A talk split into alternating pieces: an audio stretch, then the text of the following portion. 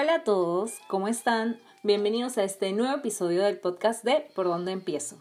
El día de hoy les habla Sandra y vamos a conversar sobre un tema del cual nos preguntan un montón, que todos van a poder aplicar en sus casas y que es súper necesario y súper bueno para poder disminuir nuestra basura. Y se trata del compostaje. Probablemente muchos hayan escuchado de él o algunos no. Pero antes de hablar del compostaje quería contarles un dato que es muy importante y es que ¿sabían ustedes que el 50% de su basura son residuos orgánicos?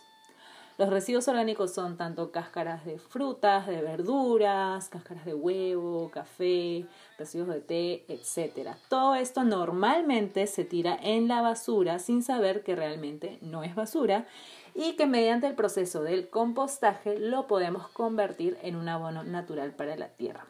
Así que este proceso lo pueden hacer en cualquiera de sus casas y ahora les vamos a contar cuál es el que aplicamos nosotras.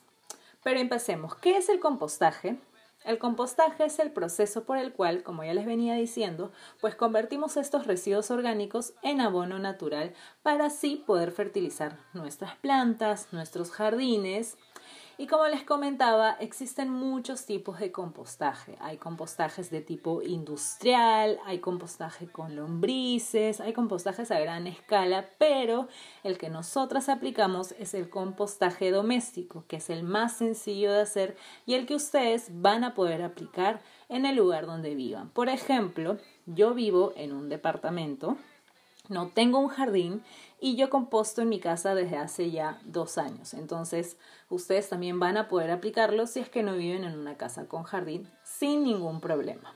Pero entonces, no sé si recuerdan ustedes que en verdad este proceso ya se aplica desde hace mucho tiempo porque, por ejemplo, yo recuerdo que mi abuela, ella guardaba los residuos de su café que a veces queda cuando pasamos café, queda el polvito del café un poco mojadito que ya no se va a usar y ella lo que hacía era reservarlo para luego colocarlo en sus plantitas en el jardín. Entonces desde ya ya se estaba reaprovechando esos residuos para fertilizar las plantas.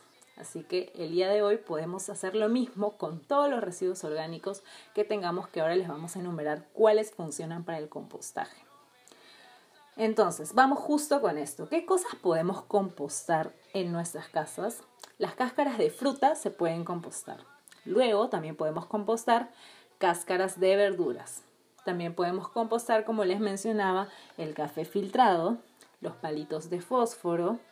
Podemos compostar el cartón del papel higiénico, por ejemplo, esos rollitos de cartón también pueden ir a la compostera.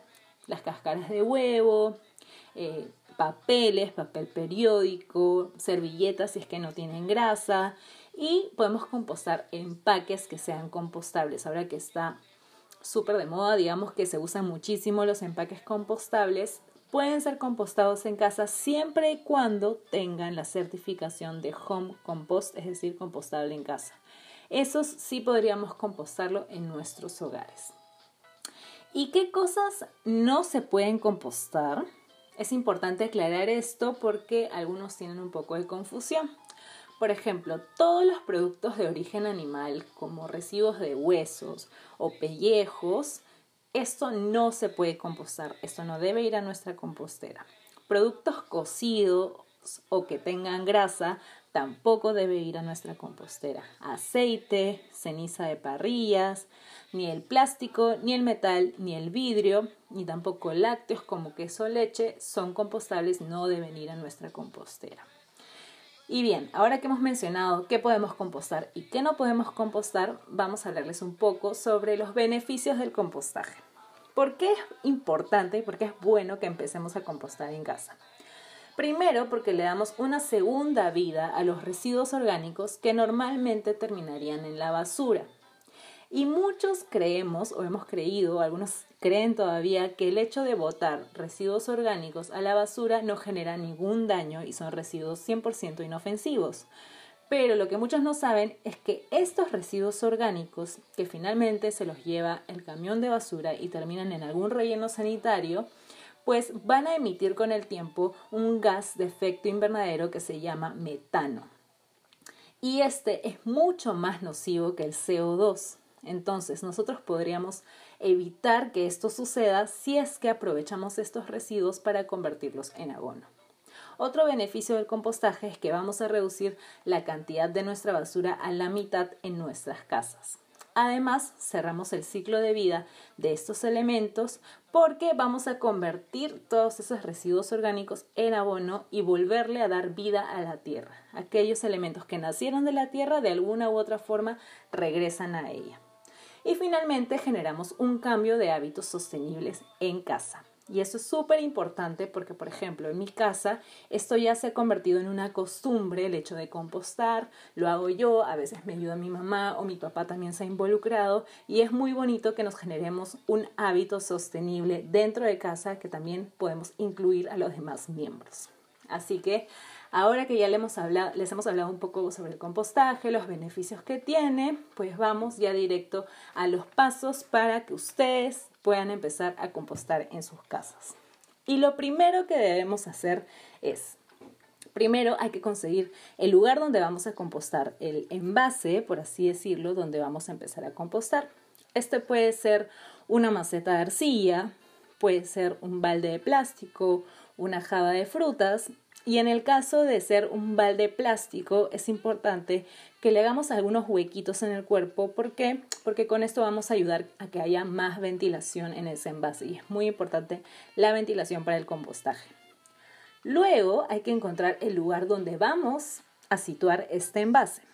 Yo, por ejemplo, en mi casa tengo una terraza pequeña y es ahí donde he colocado mi compostera.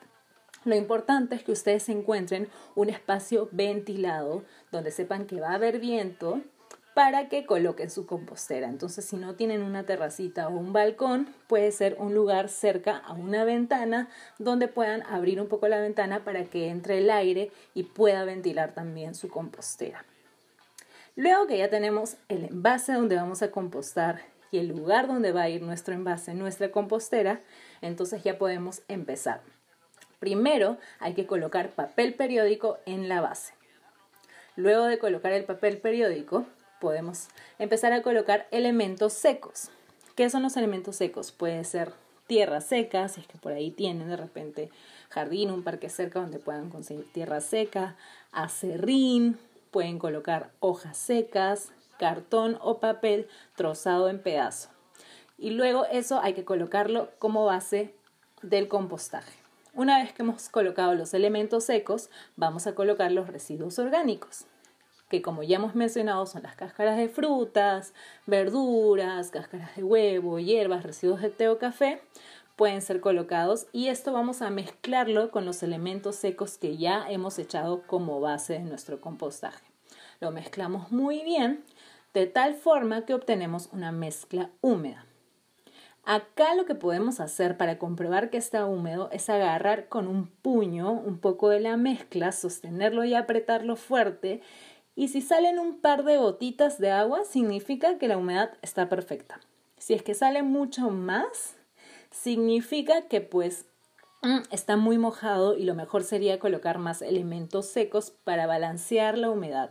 El truco aquí es que la mezcla siempre se mantenga húmeda que no esté muy mojada ni muy seca, siempre mantenerla húmeda. Lo podemos tapar con capas de papel periódico luego y cubrir el envase con una tapa de repente un poco más hermética. Hay que asegurarnos de mover nuestra mezcla del compost unas tres veces por semana. Estaría es el tiempo perfecto, yo creo. ¿Para qué? Para que se oxigene y se ventile, porque el oxígeno es un componente muy importante dentro del proceso del compostaje. Así que abrirlo tres veces por semana para mezclar bien y esto va a ayudar muy bien al proceso. En aproximadamente dos meses ya vamos a ir viendo los resultados porque vamos a ir viendo cómo los residuos orgánicos se van descomponiendo en abono natural para nuestras plantas. En verdad es un proceso súper, súper mágico que estoy segura les va a encantar. Y finalmente, para ya usar ustedes ese abono, es muy importante que tamicen su compost para hacérselos más fácil de entender, tamizar básicamente es como colar la mezcla para que puedan separar ustedes el abono que ya está listo, es decir, la tierrita húmeda que ya es abono, que ya está listo para colocar en las plantas, de los residuos que todavía no se han terminado de desintegrar. Yo, por ejemplo, uso un colador grande que tengo aquí en mi casa y con eso tamizo mi compost y me sirve súper, súper bien. Así que espero que se animen a hacerlo también ustedes en sus casas.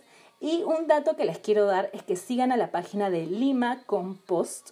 Lo van a poder encontrar en Facebook y en Instagram y ellos son expertos en compostaje, así que van a poder ver en YouTube también sus videos, sus posts, sus publicaciones, cualquier duda también ellos los pueden ayudar para que puedan tener un poquito más una idea más gráfica de qué se trata este proceso tan bonito de regresarle vida a nuestra tierra mediante nuestros residuos orgánicos.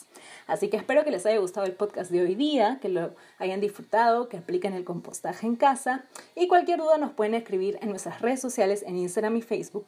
Estamos como por donde empiezo. Así que nos vemos en una próxima oportunidad y gracias por escucharnos.